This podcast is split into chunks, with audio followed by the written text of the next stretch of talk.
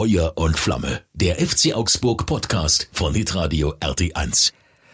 Einen wunderschönen guten Start in diese neue Woche mit der besten Fußballunterhaltung, die ihr euch im Raum rund um Augsburg vorstellen könnt. Der Fuff-Poddy ist wieder zurück, leider ohne Rolf Störmann. Der ist leider krank an dieser Stelle. Rolf, ähm, ganz schnelle Genesung und äh, die besten Wünsche auf diesem Weg. Ähm, jetzt ist natürlich die Frage, quatscht der Scharnagel jetzt eine halbe Stunde, dreiviertel Stunde allein über dieses Spektakel? im Westfalenstadion gegen Dortmund oder hat er es hinbekommen, noch jemanden zu finden, der ein bisschen kompetenter ist als er? Das Zweitere ist der Fall, liebe Freunde. Ähm, wir haben hochkarätigen Besuch heute im Fuff Poddy und wir schalten nach Dortmund und begrüßen dort den Kommentator des gestrigen Spiels, der für The Zone diese krassen 94, 95 Minuten kommentiert hat. Herzlich willkommen bei Feuer und Flamme. Herzlich willkommen, Lukas Schönmüller. Lukas, ich grüße dich. Tom, ich grüße dich auch. Vielen, vielen Dank für die Einladung. Gute Besserung natürlich an Rolf. Ich hoffe, ihr kommt wieder ohne mich aus in der kommenden Woche. Besser für euch wär's. Hi, schöne Grüße aus Dortmund. Wir werden alles, alles versuchen, ähm, heute aber mit dir diese äh, halbe Stunde zu gestalten und ein bisschen zu gucken auf das, was gestern äh, passiert ist. Lukas, äh, sieben Tore. 94 Minuten, Signal Iduna Park, Westfalenstadion 80.000. So, das, das äh, hast du natürlich im Portfolio in deinem Job, aber trotzdem sowas wie gestern, was Besonderes? Ultra, ultra besonders. Also es war mein erstes Spiel, das ich in Dortmund kommentieren durfte und es ist halt einfach auch in, in Deutschland in der Bundesliga ein sehr beeindruckendes Stadion, eins der, der außergewöhnlichsten. Die Stimmung gestern war dann nochmal außergewöhnlicher. Wir werden ja auch noch drüber sprechen, ist jetzt aus Augsburger Sicht nicht so interessant, aber der Moment, dass Sebastian Aller dann zurückkam, war, war echt, echt ein großer und ich meine, das Spiel an sich war ja völlig wild und, und grandios, ähm, aus objektiver Sicht da mitzugehen. War, war ein richtig geiler Nachmittag. Ja, äh, finde ich auch. Das war ein äh, wirklich ein tolles Spiel. Werbung für den Fußball, Werbung auch für die Bundesliga tatsächlich ähm, nach dieser WM. Ich muss ehrlich sagen, ich habe mir so ein bisschen, bisschen Fußball entwöhnt gewesen. Ähm, gestern sieben Tore, ich habe es auch kommentiert, das Spiel das hat mich, hat mich schon schnell wieder gepackt. Also schon gut, also, dass es gleich wieder mit so einem Spiel reingeht und du nicht irgendwie 0-0 serviert bekommst, oder? Ja, ich, absolut. Das Spiel war, war pure Freude mit allem, was man irgendwie braucht. Schnellen Antworten auf beiden Seiten, äh, wahnsinnig schönen Toren, waren ja auch wirklich einige richtig schicke Treffer dabei. Hin und her, hoch und runter. Wie gesagt, der Rahmen hat gestimmt. Das ganze Fußball-Bundesliga-Wochenende war ja schon völlig aus den Fugen geraten ja. und überall nur Tore ohne Ende. Und wie du sagst, jetzt nach der, nach der Bundesliga-freien Zeit, äh, besser, glaube ich, konnte man sich nicht zurückmelden aus Bundesliga-Sicht.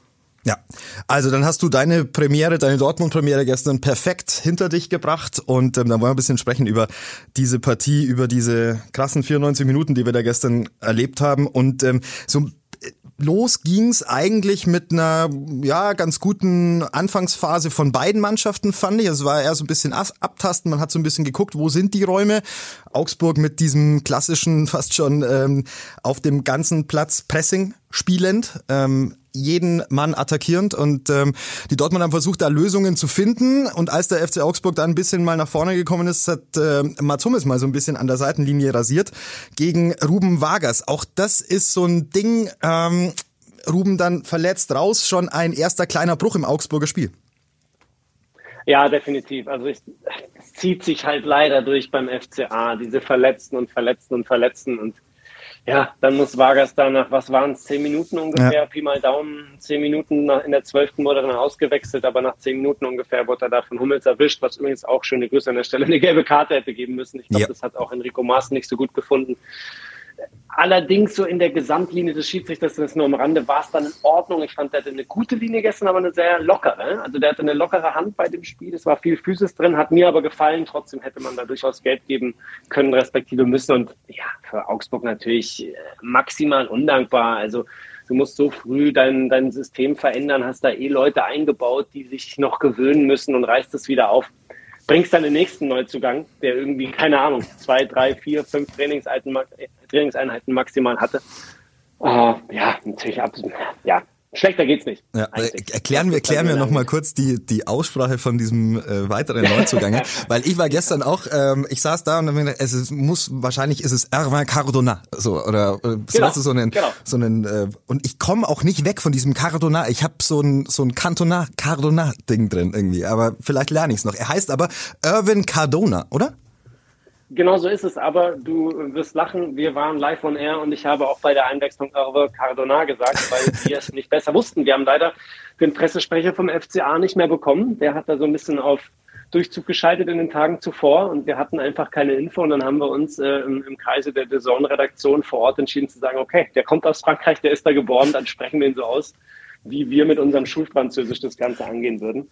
Und dann äh, kam aber, nachdem ich dann Hervé Cardona gesagt hatte, äh, ungefähr eine Minute später eine, Schul eine Hand auf meine linke Schulter am Kommentatorenplatz und dann war der Pressesprecher da Na, guck. und meinte, der heißt Irwin. Der, der heißt Irwin. Und dann haben wir das zumindest noch reparieren können. Also im Laufe des Spiels war dann der richtige Irwin auf dem Platz. Irwin Cardona nach äh, zehn Minuten genau. eingewechselt für äh, Ruben Vargas und ähm, hat auch sich, finde ich, echt gut eingefügt. Insgesamt aus meiner Sicht echt beeindruckend, was da Arne Engels mit seinen 19 Jahren erstes Profispiel überhaupt vor 80.000 ähm, gespielt hat und wie Enno Maaßen Sinn bekommen hat, da eine Mannschaft aufs Feld zu schicken mit eben auch Neuzugängen im Team. Dion Bellio war auch mit dabei von Anfang an mit Arne Engels äh, und eben ab der zehnten Minute dann auch Erwin Cardona. Also drei Neuzugänge über 80, 85 Minuten ähm, von Anfang an. Das ist schon gut. Äh? Also hat sich ganz gut angefühlt, fand ich. Absolut. Also das, das war wirklich beeindruckend. Also gerade Engels, der da wirklich reingeschmissen wird mit seinem Teenageralter und dann auch noch in der zentralen Position, wo du gegen Dortmund spielst, die viel durchs Zentrum kommen mit Brandt und Bellingham. Also da kannst du eigentlich ja schon viel Glück für die Reise wünschen und den Jungen abmelden. Aber er hat sich da echt richtig gut gemacht und ich habe jetzt noch Enno Maaßen im Kopf, den FCA-Trainer, der gesagt hat, mit dem, da kommen wir auch noch gleich zu, mit seinem Assist hat er sich so richtig freigeschwommen. Also ja. klar, der hat auch in den ersten Minuten, in der ersten halben Stunde so ein bisschen gebraucht, um zu gucken, wo bin ich hier, was passiert hier eigentlich. Aber wie du sagst, also genauso Bellio, der, der vorne ja auch extrem gefragt ist in diesem System, was so diese Pressing-Auslösungsmomente angeht, auch der war bis auf ein paar Szenen da schon relativ gut im Bilde und wusste recht gut, was zu tun ist, wann er wo anlaufen muss. Ja, und auch, wie du sagst, Cardona kam rein und, und hat, hat auch defensiv viel geschuftet. Also die neuen, das ging schnell. Wir hatten ja Nagelsmann gehört, dass ein Torwart 15 Minuten braucht. Ich glaube, die Regel gilt bei Enno Maaßen auch für Feldspieler, was die Eingewöhnungszeit angeht. Absolut. Es ist ähm, äh, schon wirklich beeindruckend, weil ich äh, am äh, vergangenen Montag noch die Gelegenheit hatte, auf, auf so einem Neujahrsempfang mit ähm, Stefan Reuter zu sprechen, auch mit Michael Streu zu sprechen. Und, und die haben alle was sie oft sagen, natürlich äh, gesagt, hey, also die Jungs, boah, da sind wir echt froh, dass wir die bekommen haben. So und du bist natürlich erstmal zurückhaltend, weil du denkst, naja gut, da, da habe ich schon viel gehört in der Richtung und ähm, dann muss man es erstmal auf den Platz äh, hinbekommen. Aber dann haben sie mir so ein bisschen beschrieben, wie eben Bellio sich gibt, was das für ein Stürmer ist, ähm, dass es ein mitspielender, mitspielender Stürmer ist, dass man den gar nicht so, dass man ihm das gar nicht so zutraut, weil der ja mehr so ein Strommast ist eigentlich, der vorne drin steht. Aber dass der tatsächlich ein feines Füßchen hat und all das, was sie mir da beschrieben haben, konnte ich tatsächlich in diesem Spiel auch wiedersehen. Insofern ähm, habe ich den ähm, handelnden Kollegen natürlich eh nie die Kompetenz abgesprochen, aber da sieht man mal wieder, dass sie richtig Ahnung haben. Äh, definitiv. Also mir war auch das Wort elegant immer im Kopf geblieben. Das hat Enno Maaßen, glaube ich, an jeder Möglichkeit äh, hat er das benutzt, wenn er, wenn er Bellio beschreiben sollte und wollte. Aber es hat gestimmt. Also er hat das, er hat das auch mit Ball richtig gut gemacht, auch für so eine Riesenkante. Der ist 1,95, sehr interessant, dass er recht umtriebig war, immer versucht hat, auch die Innenverteidiger rauszuziehen auf dem Flügel, da sich mal fallen zu lassen in verschiedene Räume und nicht nur so diese klare, dieser klare Neuner vorne drin war, sondern da auch sehr beweglich, viel unterwegs und das ist ja auch, glaube ich, was, was Demirovic gut tut, weil dann kann der auch so seine Kreise ziehen. Also das, das hatte, das hat sich schon ganz gut gefügt. Ja, definitiv. Dann äh, war die erste halbe Stunde eigentlich, würde ich sagen, schon die halbe Stunde des BVB, der FCA da mit so kleineren Halbchancen mal. Letzte Pass nicht wirklich funktioniert, Abschlüsse nicht so top. Aber die erste halbe Stunde war der BVB sehr, sehr griffig und hat es tatsächlich geschafft, dieses äh, Mann gegen Mann Pressing mit schnellen Kombinationen und mit Direktspiel immer wieder auszuhebeln. Da war der FC Augsburg eigentlich mit dem 0-1 noch eher gut bedient oder wie hast du es gesehen? In der 29. Minute der Führungstreffer 1-0 durch äh, Bellingham, was übrigens ein klasse Tor war. Ein klasse Tor. Ich weiß nicht, was du dazu sagst. Ich fand, dass Gikiewicz nicht so ganz perfekt steht. Also das, das Tor ist super. Das mhm. ist, ist, ein überragendes Tor von Bellingham, vor allem was die Vorbereitung angeht. Der Haken ist Weltklasse. Da hat er irgendwie gefühlt die halbe Hintermannschaft ins Kino gesteckt. Aber dann ist der Abschluss nicht nicht ganz so präzise. Ich will jetzt Gikiewicz da nicht blamen, aber ich glaube, den hat er auch schon mal gehalten. Aber meine Güte, der, der, das Tor war auf jeden Fall verdient zu dem Zeitpunkt. BVB hat das eigentlich ganz gut im Griff. Bis auf die paar Halbchancen, die du angesprochen hast, haben sie da schon ihren Stiefel gespielt. Ich fand, die Flügel von Dortmund waren, waren echt gut. Vor allem Adeyemi, der keine gute Saison gespielt hat, hat es zu Beginn sehr gut gemacht mit Riasson zusammen. Da hat Petersen vor allem viel gequalmt, glaube ich, innerlich, weil er super viel arbeiten musste. Genau, und dann geht Dortmund in Führung und zu dem Zeitpunkt fand ich, hat es das alles relativ gut wiedergespiegelt. Mhm. Also das war, das war verdient. Mhm. Sie hatten es gut im Griff. Ja. Äh, zu der Gikiewicz-Thematik noch, ich würde sagen, er saß gemeinsam mit Rex Bitschei und Engels im Love Chair im Kino. ja, ich, wirklich, also dieser, dieser Move von, von Bellingham, am 16er auf diesem engen Raum, da, da, rechnest du kaum damit. Ja, weil du eher denkst, jetzt spielt er vielleicht noch einen Pass, vielleicht kommt der Chip irgendwie ähm, auf den Elferpunkt oder sowas, aber dass er da einmal antäuscht, nach links zu gehen, dann aber den Ball trotzdem sich auf den rechten Fuß legt und das Ding dann so flach auch serviert. Ich glaube, damit hat er schlicht und ergreifend nicht gerechnet. Ob jetzt das Stellungsspiel optimal ist oder nicht, das maße ich mir nicht an, weil dazu war ich viel zu selten äh, Torhüter und schon gar kein Torwart, Torwarttrainer. Also insofern, da nehme ich mich raus. Aber ich glaube, er ähm, hatte auch so ein bisschen, äh, hat, hat sich verladen lassen an dem Punkt.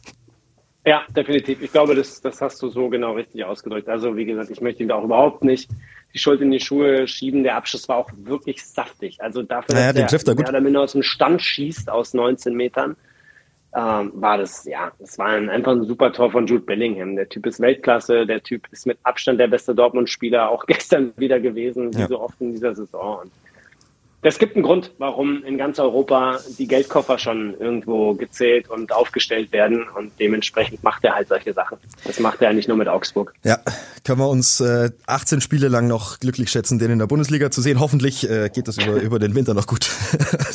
und, ja, äh, genau. Äh, ja, wer, wer, wer weiß, was da morgen, wer, wer, weiß, welcher Geldkoffer morgen vor der Tür steht. Aber ähm, wir, wir werden uns das angucken und äh, schauen auf das äh, 1 zu 1 Arne Meyer herausragende Vorarbeit von Dion Bellio und herausragend schlecht von Nico Schlotterbeck.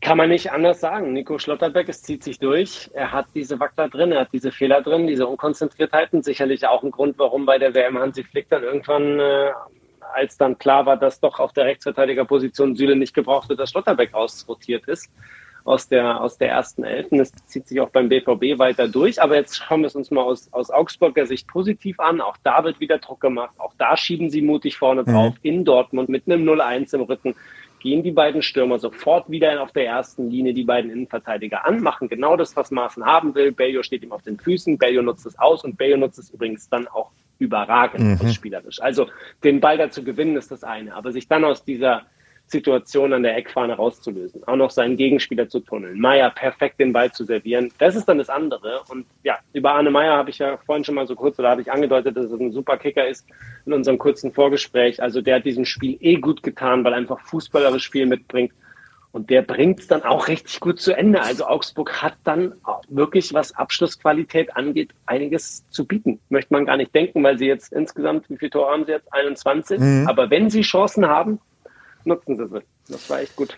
Ja, und ähm, bei Arne Meyer hat man in der Hinrunde, oder es war ja äh, über weite Strecken seines Schaffens in Augsburg bislang mehr ein Versprechen. Aber so langsam aber sicher, äh, glaube ich, findet auch Enno Maaßen eine Position für ihn in diesem System, in dem er diese tiefen Wege auch in den Strafraum gehen kann. Denn wenn er vorm Tor ist, dann hat er einfach eine exzellente Abschlussqualität. Also das ist wirklich was, was Arne Meyer auszeichnet und was ihn mehr auszeichnet beispielsweise als zum Beispiel einen Niklas Dorsch, der eher in der Ballverteilung, in der Spielgestaltung stark ist und ähm, Arne Meyer da schon den offensiveren Part eigentlich ja auch in der U21 ähm, schon gespielt hat und durchaus mit äh, Abschlussqualität glänzen kann und das hat man an dem Punkt auch wieder gesehen, der Abschluss ist herausragend. Also rechter Außenriss, da, da geht einem das Herz auf und ähm, ja, das war eine, war eine schicke Bude, muss man, muss man wirklich zur Freude aller Augsburger Fans ähm, so sagen, ein, ein, ein tolles Tor, das erste Tor im Jahr 2023 in einem Pflichtspiel und dann so eines. Ähm, so kann es dann aus Augsburger Sicht auf jeden Fall weitergehen. Ja, und nochmal, also klar, Schlotterbeck macht das Ganze möglich. Aus BVB-Sicht darf das Tor niemals fallen, aber dass sie es dann so ausspielen und so nutzen, diesen Fehler, das macht jetzt auch nicht jeder einfach so, sowohl Bellio nicht als auch Arne Meyer, weil wie du sagst, er hat sofort den Zug zum Tor, er weiß sofort, wo er hin will, schüttelt dann noch Özcan ab, der auch übrigens ein bisschen zu viel zockt, aber ja. das ist nur am Rande und das ist auch wieder nur ein BVB-Problem. Und dann macht er den, wie du sagst, also dafür, dass der vor, glaube ich, einem Jahr sein letztes Tor geschossen hat, ist das ein, ein butterweicher Abschluss im Außenriss gewesen. War ein starkes Tor. Super schick. Zwei Minuten später direkt der nächste Nackenschlag. Noch vor der Pause passiert dann einiges. Also das, diese fünf Minuten vor der Pause oder sechs Minuten vor der Pause. Äh, bisschen Waschmaschine, da hast du dir in der Halbzeit auch eher mal ein Teechen gönnen müssen, oder? Das muss man auch erstmal verarbeiten dann. Kurz mal durchgeschüttelt, ja. Äh, das war dann echt wild. Also ich meine, der BVB macht es dann super. Sie haben eh übrigens gute Standards geschlagen. Ich war äußerst überrascht. Ausnahmsweise. Also da wurde im Trainingslager, genau, da wurde im Trainingslager wirklich gefeilt weil da waren einige ganz, ganz, ganz gefährliche Standards dabei. Also da muss man auch sagen, der BVB hätte in der ersten Halbzeit schon ein, zwei Türchen mehr machen können, mhm. respektive müssen. Ich denke gerade noch an die Mokoko-Chance zurück. Das war die erste und beste Chance des Spiels zu dem Zeitpunkt. Das, glaube ich, war so nach 15, 20 Minuten. Da haben sie ihn freigespielt durchs Zentrum und dann verdattelt er den so ein bisschen mit dem linken Fuß alleine vor Gikiewicz. Aber mhm. dann macht Schlotterbeck das Tor und es gab, wie gesagt, einige Freistöße und äh, vor allem waren es Freistöße, wo der BVB komplett frei zum Abschluss gekommen ist und daher auch wieder. Also Schlotterbeck, das ist ein Trainingsball, das ist eigentlich ein 1 gegen 0 Ball, den er da bekommt. Mhm. Auch weil Gikiewicz irgendwie so ein bisschen zu viel spekuliert hat, nicht so ganz, glaube ich, wusste, wohin mit sich. Und dann nickt er den rein. Aus BVB-Sicht natürlich perfekte Antwort, ja. Tolles Tor muss man wirklich sagen, ein äh, auch da der der Ball auf Schlotterbeck ist schon gut geschlagen. Der Kopfball ja. ist auch okay. Ähm, und dann fragt man sich aber natürlich, warum guckt Gikiewicz ähm, an, an dem Punkt ja. nochmal zu seinen Verteidigern? Ne? Also guckt quasi rechts äh, in den, in den, ins, ins Strafraum Wirrwarr, wo alle Spieler dann noch versuchen, in einen Zweikampf zu kommen, der längst entschieden ist, wo der Ball schon im, schon im Tor liegt. Also ähm, diese, mit dieser Variante oder mit diesem Anlaufverhalten hat der FC Augsburg an dem Punkt nicht gerechnet. Deswegen sage ich ein, ein wirklich auch da anerkennend schönes Tor. Denn so eine Variante musst du dir aus so einer Situation, aus so einer Freistoßsituation ja auch erstmal ähm, kreieren. Denn das hat ja viel mit Einlaufen, mit wann laufe ich los, wer hat welchen Mann, wen überlaufe ich, wer blockt zu tun. Also das ist dann einstudiert und, und wenn man das dann so einstudiert und es so klappt, dann muss man auch da neidlos anerkennen. Ein Gutes Tor für den BVB. Und drei Minuten später, beziehungsweise vier Minuten später, ganz kurz vor der Pause, hat der FC Augsburg aber halt noch einen Punch im, im Köcher. Ähm, Dimirovic mit dem 2 zu 2. Ähm, wie hast du das gesehen? Das war ein ähm, typisches BVB-Gegentor, das große Thema. Und das haben auch die Augsburger erkannt und in der Möglichkeit dann auch genutzt, der BVB hat ein Riesenproblem mit dem Sechserraum vor der Abwehr. Also mhm. Özcan hat es über weite Strecken gut gemacht. In der Szene rückt er raus, verliert den Zweikampf gegen Engels. Da ist so ein bisschen Glück dabei, aber ganz ehrlich, Engels macht auch dann einfach gut, daddelt sich da durch, duselt sich da durch, wuselt sich da durch im positivsten Sinne. Und dann ist dieser komplette Raum offen und der hat die Möglichkeit, mit ein bisschen Zeit, aber vor allem einem guten Auge und einem guten Timing, einen perfekten Ball zu spielen. Also das war, war super von, von, von Arne Engels da, genau diesen Ball für Demirovic zu spielen, das ist dann echt ein feines Tor. Also auch der Abschluss ist wieder gut. Demirovic Abschluss ist richtig, richtig stark. Klar, kommt dann Riasson dann noch so halb ran. Aber aus Augsburger Sicht ist es auch wieder einfach wie am Schnürchen. Also ähnlich wie beim 1-0, ist, äh, beim, beim 1-1, sorry, ist es auch wieder richtig straight und richtig gut gespielt gewesen. Vom, von der Einleitung bis zum Abschluss. Wunderbar eine erste Halbzeit voller Höhepunkte und es ging wirklich rauf und runter. Erste halbe Stunde der BVB klar überlegen, dann hat es der FC Augsburg geschafft, tatsächlich in dieses Spiel zu kommen, zwei Tore zu schießen auf beiden Seiten. Also nach 45 Minuten ähm, saß ich und dachte mir, Mensch, bin ich mal gespannt, was da so in der zweiten Halbzeit noch auf uns zukommt. Und so wahnsinnig viel weniger war es nicht. Also das war das, das Schöne an der ganzen Geschichte. Hat ein bisschen gedauert äh, in der zweiten Halbzeit, bis das nächste Tor dann gefallen ist, aber dazwischen ähm, gab es ja durchaus die ein oder andere Gelegenheit, die ein oder andere ähm, Möglichkeit auf beiden Seiten. Ähm, dann aber der BVB in der 75. Minute mit dem Punch, mit Jamie Bino Gittens, ich glaube zwei Minuten zuvor eingewechselt. Also der war noch nicht so wahnsinnig lang auf dem Platz und hat relativ schnell unter Beweis gestellt, warum der BVB sehr froh ist, dass er aus Verletzungen wieder zurück ist. Ja, absolut. Also ganz kurz noch ein bisschen an die Phase davor angeknüpft. Ja. Das war die beste Phase von Augsburg, so doof das jetzt klingt, weil kein Tor gefallen ist. Aber Augsburg kam aus der Kabine raus und war richtig da. Also die waren richtig präsent, haben die ersten fünf, zehn Minuten nach dem Wiederbeginn das Spiel mehr oder minder für eine Auswärtsmannschaft im Griff gehabt. Mhm. Also sie waren super präsent, sie waren noch mal giftiger, noch mal bissiger. Dieses Eins gegen Eins Verteidigen über den ganzen Platz hat den BVB wirklich in diesen ersten Minuten aufgefressen und sie haben Dortmund auch diesen, diesen, diesen wilden Teil, der ja auch den Dortmundern gerne mal liegt, wo sie dann zu vielen Chancen kommen, haben in diesen wilden Teil den schwarz-gelben komplett genommen. Also das fand ich wirklich auch beeindruckend, was dieses Auswärtsspiel vom FCA anging, dass es diese Phase gab, in denen sie es so, so gut verteidigt haben und so, so gut das, das Spiel, ja, an sich gerissen wäre jetzt vielleicht ein bisschen übertrieben, aber das Spiel so offen gestaltet haben, ohne dass es eben diesen wilden Anteil hatte aus der ersten Halbzeit, wo man das Gefühl hatte, hier können es eigentlich alle, alle zwei, drei Minuten klingeln. Also mhm. in dieser Phase wo das Spiel sich etwas beruhigt hat, war der FCA für mich sogar die bessere Mannschaft. Und dann sind wir übergegangen in so eine Phase ab der, sagen wir mal, 60., 65., kurz vor dem, vor dem 3-2, wo sich neutralisiert hat. Wo Augsburg dann nicht mehr ganz so giftig war und gallig war, aber auch nichts zugelassen hat. Und dann ist es mal wieder individuelle Klasse. Und das ist halt dann oft der Unterschied. Ne? Du fährst halt nach Dortmund und die haben einen breiten Kader und dann kommt der nächste absolut begabte junge Spieler rein und, und macht das, was Daniel Mahlen davor 75 Minuten nicht einmal hinbekommen hat, sein Tempo auszuspielen, sein 1 gegen 1 auszuspielen und seinen guten Abschluss auszuspielen und macht ein super Tor. Also das war einfach da auch, ich weiß auch gar nicht, willst du da irgendwie einen Vorwurf machen? ich glaube, du kannst es nicht verteidigen. Mitte, genau, der zieht in die Mitte, der trifft den Ball perfekt, Bellingham taucht auch noch super unten durch, den hätte er fast gegen den Schädel bekommen. Und dann schlägt er auch noch genau hinten in der Ecke hinter Gikiewicz ein. Also ja. das ist also ja. da waren ja durchaus, da waren ja durchaus Bewegungen zum Ball dabei und da waren ja durchaus auch Möglichkeiten, genau. da äh, den Raum zuzustellen, weil direkt auf den Mann konntest du quasi nicht gehen. Und dann ist aber der Abschluss einfach herausragend und äh, den kannst du so, finde ich, einfach nicht, nicht verteidigen. Geht nicht. Und dann mein Innenpfosten rein. So, dann hast du ein bisschen Glück auch noch. Also, das war, das war ein überragendes äh, Tor erneut. Und äh, eine Minute später, so die, die Jubelschreie ähm, im Signal Iduna Park gerade so äh, verhallt und dann David Julina, wie wir ähm, gelernt haben. Nicht Colina, sondern Jolina.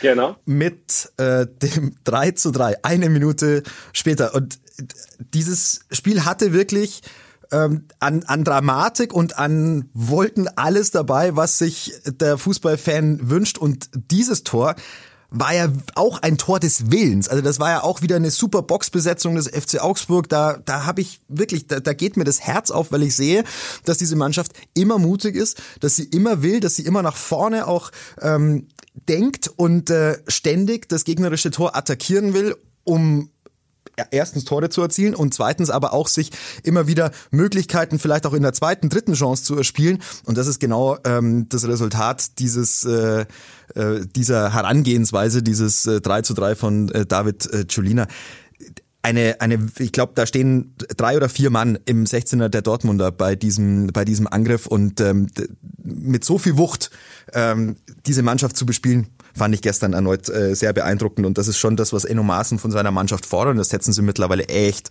sehr, sehr gut um. Am Ende keine Punkte für den FC Augsburg. Es hört sich so an, als, als würden wir hier über einen Sieg sprechen, aber ähm, es war eine, war eine wirklich äh, in dieser Hinsicht äh, starke Vorstellung, fand ich. Ich kann es total verstehen aus deiner Sicht, dass du, dass du jetzt nicht euphorisch bist, dass du, aber dass du eben viel Positives siehst, weil du hast eingangs ja schon gesagt, in Dortmund zurückzuliegen ist echt eklig. In Dortmund zweimal zurückzuliegen ist noch ekliger. Aber sie lachen dann das dritte Mal zurück und schalten sofort wieder in ihren Modus. Sie schalten genau wieder in diesen Modus zu sagen, okay, das ist uns jetzt egal. Wir machen das, was wir wissen, was funktionieren kann, schieben wieder vorne drauf, stören wieder, in dem Fall wieder Schlotterbeck, der war eh, glaube ich, ein gefundenes Fressen in dem Spiel, ja. aber zwingen dann auch wieder die Fehler und trotzdem auch da und wieder auch bei diesem Tor, Fehler erzwingen ist das eine, aber Fehler dann auch so auszunutzen und auch mit einer spielerischen Komponente auszunutzen, ist das andere und das fand ich wirklich, das hat sich durchgezogen, es war beeindruckend. Also auch da übrigens dann Arne Engels mit dem ersten Ball in die Schnittstelle. Also der hat einfach gute Bälle nach vorne gespielt. Der hat sich was getraut, der war mutig, der, dem war nicht anzumerken, dass das für ihn eigentlich eine völlig neue Bühne ist. Und dann ist es eh auch da wieder Stangerl gerade und mit viel Bewegung und viel Idee zu Ende gebracht. Klar hast du dann in dem Sinne ein bisschen Glück oder respektive Pech, dass der Ball von Jeboa nicht schon drin ist. Aber da hast du auch gerade schon festgestellt, Boxbesetzung, Jensen ist mit vorne drin und eben auch Jolina dann.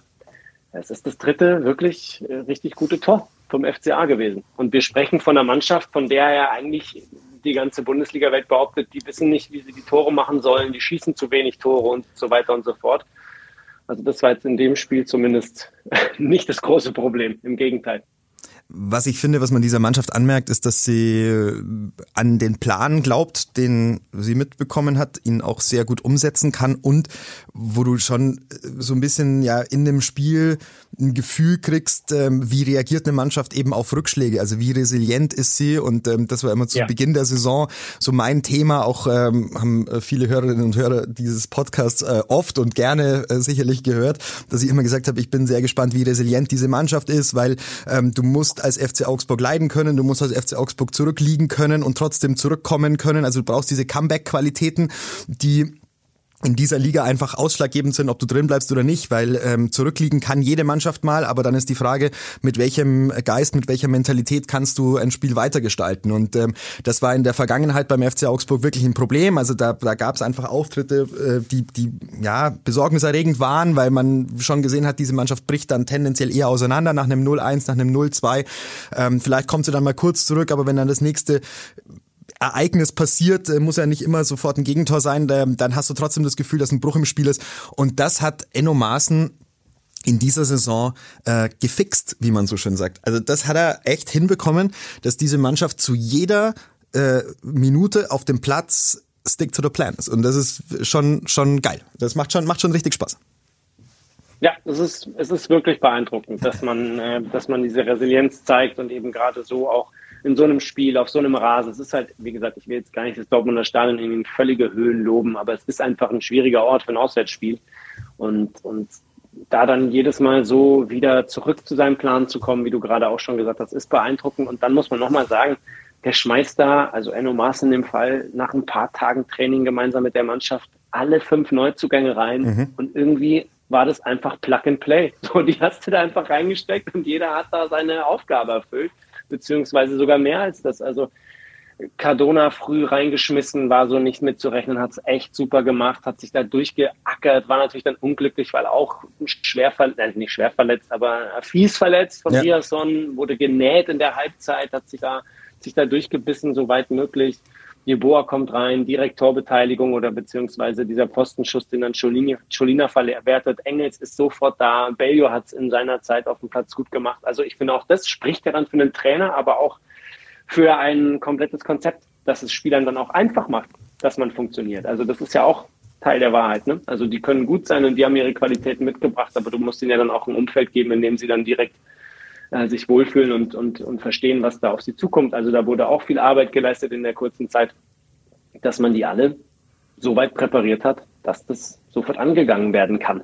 Ähm, also ja, schon viel Positives dabei, aber jetzt kommen wir zum letzten, letzten zumindest Tor-Highlight des Tages. Du kriegst halt keine Punkte dafür und stehst weiter ganz schön tief unten drin, weil dann Rainer direkt danach wieder trifft. Genau. Beziehungsweise Dortmund wieder trifft. Dortmund ähm, hat noch eine Antwort in diesem Spiel in der 78. Minute Giovanni Reyna, der aus dem US-amerikanischen Team während der WM fast rausgeflogen wäre. Da gab es fast schon äh, Szenen wie bei Djokovic, ja, äh, kann ich mich zumindest äh, erinnern, ne? also dass da die Familie dann mit einschreitet und gegen den Verband beziehungsweise gegen den Trainer ähm, noch ein bisschen ja, versucht, die Dinge äh, zu regeln. Also, ja, ja, ja, ja, so, der Junge ist wie alt? 20? 21? 19? Um den Dreh, Pi mal Daumen, ich will jetzt nicht keine, keine Falschwahrheiten, da gab es genug zuletzt über Gio Reyna verbreiten, ja. aber er ist ja auch noch einer von der ganz jungen Garde. 20 also, sehe ich. Ja. 20, genau. Ja, ja ähm, genau. und äh, nicht so einfach für einen jungen Menschen äh, im Leistungssport aus einer Erfahrung zu kommen, die nicht ganz so positiv war im, im Winter über Weihnachten und dann aber im Sommer mit quasi der ersten zweiten richtig guten Aktion so ein Ding zu setzen. Also auch da, das Tor, das muss man neidlos anerkennen, das ist schon extra klasse. Das ist schon extra klasse. Den da am 16er Eck Volley ähm, ins, ins kurze linke Netz zu schrauben, nicht schlecht.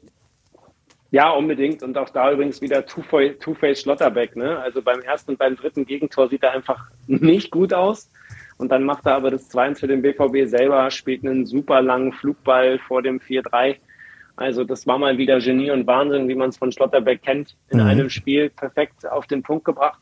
Und auch da, die Augsburger, ja, man ist auf den Flugball nicht so ganz gut vorbereitet gewesen, vielleicht was die Sortierung angeht. Auf der anderen Seite hat Spellingham auch gut gemacht, weil er sich da vor Petersen geschoben hat, was einfach auch größentechnisch dann fies ist dann ist es die Kopfballverlängerung und dann hast du eigentlich Rainer ja einigermaßen gestellt, aber wenn er so zündet, tja. Wenn er die Idee hat und, und die so ausführen kann, dann kannst du auch da relativ wenig, kannst relativ wenig machen. So. Ja, aber das ist das Verrückte. Ich habe mir auch, auch während des Spiels schon überlegt, oder man, man geht ja so die Spieler durch, wenn sie in Aktion sind. Und ich erinnere mich noch, dass mein, dass der Experte des Spiels, Jonas Hummels, auch äh, zum Beispiel Felix Udukai gelobt hat. Und mhm. Ich fand auch Roveleo, ich fand auch den zweiten Innenverteidiger, die waren, so absurd es klingt, wirklich nicht schlecht dafür, dass sie vier Hütten kassiert haben. Ähm, weil einfach, und das ist dann ja der Gegenpart, extrem viel individuelle Klasse dann entschieden hat und nicht unbedingt äh, in Augsburg da ein Totalausfall war oder viele Wackelkontakte hatte. Ähm, sondern ja, das war einfach dann Beino Gittens mit einem Traumtor und Rainer mit einem Traumtor, muss man schon auch mal so sagen. Ja, Eindeutig. Und dann geht dieses Spiel am Ende 4 zu 3 aus, was fast schon äh, irrsinnig ist, weil der FC Augsburg ja durchaus noch die Möglichkeit gehabt hätte, auf 4 zu 4 zu stellen. Äh, Demirovic hat den Riesending in der 89. nochmal.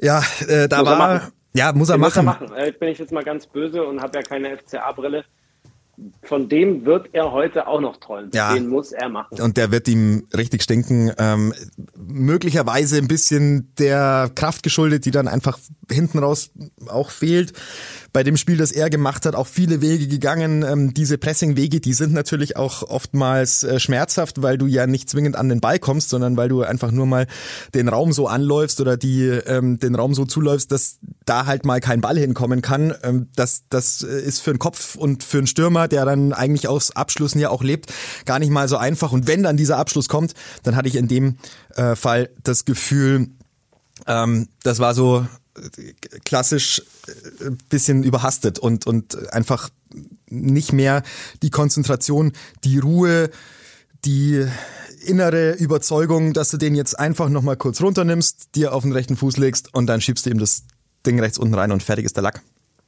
Lass ich komplett gelten. Also der hat da vorne so geackert, der ist über 90, 95 Minuten gegangen, ist Hummels, Schlotterbeck angelaufen in jeder Situation im Grunde ja, definitiv. Das war dann auch mit Sicherheit irgendwo eine Kraftfrage. Aber bitter, bitter, bitter, bitter, weil du diese ganz fette Chance noch kriegst und davor Leo mal ganz kurz, ich weiß nicht, wer er war, äh, aber eine Mischung aus, keine Ahnung, Arne Meyer, auf jeden Fall spielerisch auf einem Niveau, wo man ihn eigentlich nicht erwartet. Das hat er sensationell vorbereitet. Also äh, der Innenverteidiger da vorne mit dabei. Das war eine starke Szene. Absolut. Dann sind wir mit einem 4 zu 3 ähm, um ein Spektakel reicher. Du um eine Erfahrung im Westfalenstadion reicher. Ähm, ich, ich kann mich erinnern, dass ich vor, glaube ich, sechs oder sieben Jahren äh, zum ersten Mal in Dortmund äh, kommentiert habe. Und ähm, ja, das ist was, es ist was Besonderes und es sind Tage, die man nicht vergisst und ähm, die, äh, der dir hoffentlich auch in, in schöner Erinnerung bleibt bei dem 4 zu 3. Perfekt. Ich glaube, meins war sogar ein 3-3, ähm, das, Na, das ich mal, da gesehen habe. Schau mal, also beide, beide ganz gute Erfahrungen gemacht. Ähm, also der FC Augsburg hat, hat keinen Punkt geholt. Äh, die Dortmunder haben, haben drei. Das bedeutet, der FCA weiter im Tabellenkeller. Am Mittwoch geht's zu Hause gegen Gladbach. Ein ähm, Spiel, das die Gladbacher sicherlich äh, mit etwas, würde ich sagen, na nicht Ehrfurcht, aber durchaus mit ein bisschen Sorge angehen werden, glaube ich. Haben jetzt äh, gegen äh, Leverkusen verloren, haben eigentlich ein ganz gutes Spiel gemacht, was ich so mitbekommen habe, aber dieser FC Augsburg dann noch zu Hause, obwohl die Heimbilanz bisher nicht so passt, aber sie sind eben gallig in dieser ähm, Rückserie, nenne ich es jetzt mal. Ähm, in, nach dieser Winterpause endlich zu Hause auch die Bilanz zu polieren, denn das waren bisher, glaube ich, nur fünf Punkte und das ist einfach viel zu wenig. Aber mit dem, was man da jetzt am, am Samstag gesehen hat, mit dieser Wucht, mit dieser erneut äh, starken Spielanlage, ist da gegen Gladbach, gegen auch ein, ein Top-Team der Liga ähm, was drin glaube ich. Wie siehst du es? Ja, unbedingt. Ich glaube, das ist eine komische Mannschaft. Ich werde aus denen auch nicht schlau. Ja. Das ist eine, theoretisch eine super besetzte Truppe mit vielen guten Einzelspielern. Ich finde auch Daniel Farke an sich, das ist, das, er hat ja auch schon bewiesen, dass er ein guter Trainer ist, aber irgendwie klickt es ja überhaupt nicht oder immer nur über Phasen. Jetzt haben sie zum Auftakt ins neue Jahr auch wieder verloren zu Hause und lagen ja auch gnadenlos 0-3 hinten. Und Augsburg, genau, also das ist jetzt, um jetzt zum FCA zu kommen, das ist jetzt genau die Frage, die ich mir nach diesem Dortmund-Spiel stelle. Ist das alles for real? Also sind zum mhm. einen auch die Leistungen zum Beispiel von Engels, ist das for real? Ist Arne Meyer for real? Oder ist das so dieses typische, ja, ich sag eben mal klein gegen Großspiel gewesen, mhm. dass eine Mannschaft über sich hinauswächst, weil sie so gar nichts zu verlieren hat, weil, weil da viele neue Spieler integriert wurden, wo man auch sagt, ja, keine Ahnung, ob das funktioniert. Und wenn es nicht funktioniert, dann können wir ja immer sagen, dass wir Zeit brauchen. Wir brauchen ja jetzt noch Zeit. Und das ist jetzt so ein bisschen die Frage. Ich bin sehr gespannt. Also wenn man nur den, jetzt einfach nur diesen Sonntag nimmt und das Spiel von Augsburg in Dortmund, na klar haben sie dann eine Chance. Weil ja. dann, dann dürfen, dann dürfen die Gladbacher im Endeffekt keine Torchancen zulassen, weil Augsburg ihnen die Dinger um die Ohren haut.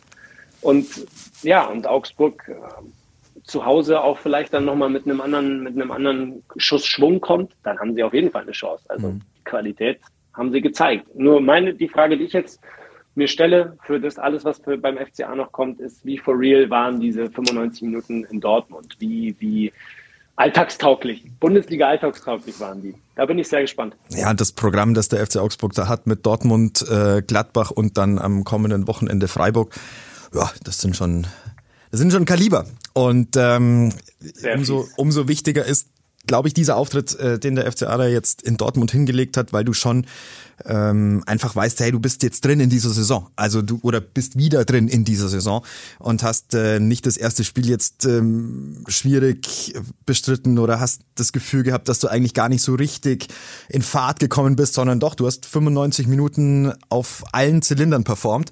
Und ähm, das, das tut einer Mannschaft in dieser jetzt so wichtigen Phase zum Reinkommen in dieses komische Rückrunden-Ding, äh, glaube ich ganz gut. Also da bin ich recht zuversichtlich, dass der FC Augsburg mit ähm, diesem Engagement, mit diesem Plan, mit diesen Spielern, mit dieser Qualität, die sie eben vielleicht for real dazu bekommen haben, ähm, durchaus was, äh, was reißen können. Ja, unbedingt, gebe ich dir vollkommen recht. Du hast jetzt auch dir selber bewiesen, dass du diese diese Abgänge kompensieren kannst oder Ausfälle kompensieren kannst, dass du mal wieder irgendwie dir bewiesen hast, dass du auch mit Verletzten und Verletzungssorgen umgehen kannst. Ich meine, Niederlechner ist von heute auf morgen ist vielleicht übertrieben, aber ich meine, der hat auch einfach wahnsinnig viel gespielt und war der zweitbeste Torjäger bislang in der Saison.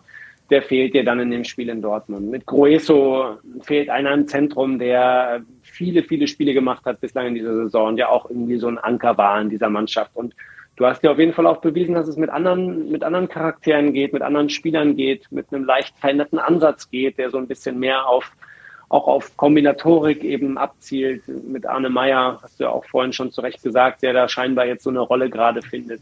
Arne Engels hat sich selber bewiesen, dass das funktionieren kann mit ihm und der Bundesliga. Also es gehen viele, viele Spieler, glaube ich, mit einem guten Gefühl jetzt ins, in die Partie gegen Gladbach. Und ja, du hättest, also du hättest diese fünf Neuzugänge ja nicht besser integrieren können als mit dem Auftritt in Dortmund. Abgesehen des Ergebnisses natürlich klar. Genau, jeder, jeder hat schon mal die Skistiefel angehabt, ist schon die Piste runter, insofern ähm, alles gut. Das ist wichtig, dass da ähm, alle, die frisch zu einer Mannschaft dazukommen, dann auch wissen, was gespielt wird. Ja, unbedingt. Lukas, dann ähm, würde ich sagen, schließen wir hier den, den aktuellen Teil ab und äh, für all unsere Hörerinnen und Hörer, die jetzt äh, nicht mehr über Kommentatoren-Business wissen wollen, die äh, können hier jetzt abschalten. Aber ich glaube, wenn wir dich schon mal ähm, im Podcast haben, dann äh, gibt's ja durchaus noch das ein oder andere zu besprechen, was deinen Job angeht. Ähm, magst du uns mal so ein bisschen mitnehmen? Wie hast du's äh, für dich hinbekommen, Fußballkommentator zu werden? Denn ähm, davon äh, träumen ja ja schon ein paar Menschen, ein paar junge Menschen und äh, es schaffen aber ja nicht so wahnsinnig viele. Man braucht eine gute Stimme, das äh, hast du unumwunden. Ähm, rhetorisch beschlagen sollte man auch sein, aber dann braucht es ja auch sonst noch ein bisschen was, äh, nämlich auch den Ehrgeiz oder die Freude daran, genau das machen zu wollen. Äh, nimm uns mal so, so kurz ein bisschen mit, wie, wie ist dein, dein Reporter, dein äh, Kommentatorenleben bisher verlaufen? Wie, warum machst du das, was du machst? Also im Endeffekt, das ist ja schon wunderbar umschrieben. Ich glaube, das sind auf jeden Fall Bausteine, die es definitiv braucht. Also ich habe die Möglichkeit bekommen, über, über ein paar kleinere Umwege mit, mit, ja, mit Anfang 20 im Endeffekt schon beim Bayerischen Fernsehen zu starten und durfte da dann die Reporter begleiten und denen assistieren, in der dritten Liga vor allem, die ja beim, beim BR das Hauptrecht ist im Fernsehprogramm, ja. was den Sport angeht, jetzt fußballerisch gesehen. Und habe mich da dann in den, in den Jahren danach, also in meinen Anfang 20er Jahren, so ein bisschen äh, entwickeln können, habe den über die Schulter schauen können und durfte dann irgendwann, wie sich dann so fügt, mal für einen kurzfristig ausgefallenen Kollegen auch mal ein Spiel zusammenfassen und äh, bin dann so ein bisschen da in die Schiene reingerutscht, Zusammenfassungen von Fußballspielen zu machen, aber auch von anderen Sportereignissen. Der BR ist da ja relativ breit aufgestellt mit Wintersport etc. Und dann kam irgendwann die Idee auf beim, beim BR, der damals noch die Drittligaspiele der bayerischen Teams, so Burghausen, Regensburg, ist da noch in den, in den Niederrungen rumgewandert, hat der BR entschieden, dass man äh, das Signal, beziehungsweise das Signal wurde selber produziert von der dritten Liga. Ja. Das war damals noch nicht an einen anderen Rechteinhaber gewandert dass man das selber produziert und äh, dementsprechend hat man gesagt, komm, dann streamen wir die dritte Liga live im Internet und bieten das an. Und so durfte ich dann mit Mitte 20 meine ersten Fußballspiele kommentieren. Eigentlich die perfekte Bühne, das haben nicht viele Leute geguckt, sind wir ehrlich. Äh, Burghausen gegen Aue am, am Samstag um 14 Uhr, da muss man schon großer Fan sein, ohne jetzt beiden Mannschaften zu nahe zu treten. Deswegen, ja, war das eine gute, gute Möglichkeit, da ja, meine ersten Live-Schritte zu machen und habe mich dann da in den nächsten Jahren so ein bisschen reingefuchst beim BR und dann kam vor, jetzt mittlerweile glaube ich sind sieben Jahre schon, sechs, sieben Jahre auf jeden Fall, kam The Zone und äh, The Zone hier in München dann sich niedergelassen und auch da wollte es der Zufall so, dass meine ehemaligen Mitbewohner beide bei The Zone gearbeitet haben auf redaktioneller beziehungsweise Expertenebene und gesagt haben, hey Lukas, die suchen händeringend Leute. Die haben so viele Spiele von der kroatischen Liga bis zur spanischen und italienischen und überhaupt bewirb dich. Und dann, ja, bin ich, bin ich so bei der Zone gelandet und mitgewachsen, so wie das, wie der ganze Streaming-Anbieter, ja, muss man schon sagen, gewachsen ist in den letzten Jahren und sich immer mehr sehr große Rechte gesichert hat und ich durfte irgendwie mitschwimmen und bin da, bin da mit hoch, hochgespült worden jetzt bis in die Bundesliga. Genau, das ist so der, der grobe Werdegang und ja, was braucht man? Ich finde, das ist immer ganz schwierig, da so, ein, so eine allgemeingültige Formel aufzustellen. Ja. Also du hast es ja schon gesagt, klar, sprachlich sollte man dann schon irgendwie ähm, ein bisschen was drauf haben, obwohl das auch natürlich Übungssache ist und Routinesache ist. Was, was kann man tun? Wahrscheinlich wirklich so blöd es klingt, lesen, sich mit unserer Sprache beschäftigen. Und ansonsten im besten Fall natürlich den Sport mögen, den Sport lieben. Äh, ich finde, man merkt es schon immer, wenn man Kommentatoren hört, die jetzt vielleicht selber nicht Fußball gespielt haben oder so gar keinen Kontext haben und das nur aus handwerklicher Sicht machen. Ich finde, das hört man raus. Mhm. Muss gar nicht schlecht sein, aber man hört es raus. Von daher, Sportbegeisterung ist das eine und natürlich dann irgendwo schon auf der anderen Seite eine gewisse Fachlichkeit, einen Draht zu dem Sport und ja, der Rest, wie ich jetzt, glaube ich, an meiner Geschichte auch so ein bisschen rausarbeiten konnte, ist dann schon auch einfach Glückssache. Also am richtigen Fleck zu sein, vielleicht die richtige Tür aufzustoßen. Da gibt es kein Rezept für. Leider. Ja, und ähm, dranbleiben und, und fleißig sein ist, glaube ich, schon auch das, äh, ja. sehr wichtig. Und ähm, wir haben uns ja in der Vorbereitung auf das Spiel kennengelernt. Ähm, du hast äh, mich angerufen oder wir haben ein bisschen Informationen ausgetauscht äh, gemeinsam. Und, ähm, und deine Vorbereitung äh, fängt ja nicht am Spieltag an oder nicht einen Tag davor, sondern ähm, begleitet einen ja schon auch die ganze Woche. Man bekommt so ein bisschen mit, ähm, man spricht mit anderen Leuten über dieses Spiel, man recherchiert, man guckt sich die Statistiken an etc. Und ich finde, das ähm, Wichtigste ist ja eine Mischung im Kommentar zu finden aus ähm, Fachexpertise, also ähm, vielleicht auch die ein oder andere Statistik mit einfließen zu lassen, die man auch erklären kann und die nicht einfach nur da ist, weil sie da ist, sondern wo man so ein bisschen ähm, was ableiten kann daraus und gleichzeitig aber auch das Spiel als ähm, Ereignis und als ähm, als fortlaufende ähm, fortlaufende Begegnung einfach auch zu sehen und auch drin zu sein ne? und nicht zu sehr sich ähm, aufs Analytische zu ähm, zu kaprizieren. Ähm, diese Mischung zu finden ist nicht ganz einfach und ähm, ich finde, du kriegst es herausragend gut hin. Ähm, das äh, schon mal von dieser Stelle als großes Kompliment. Ähm, vielen, vielen Dank. Ich persönlich höre dich sehr gerne und, äh, und freue mich sehr, dass wir heute ähm, gemeinsam diesen Podcast bestreiten durften. Äh, zum Abschluss noch, du machst auch, glaube ich, viel NBA. Hab dich da auch schon öfter gesehen. Ähm, also Basketball, was catcht dich mehr, Fußball oder Basketball? Weil es sind ja schon sehr unterschiedliche äh, Sportarten, ne? Also das, da, da gibt's nicht so wahnsinnig, gibt's nicht viele, viele Gemeinsamkeiten. Nicht viele Gemeinsamkeiten, ja. Das sind dann schon relativ unterschiedliche Schubladen.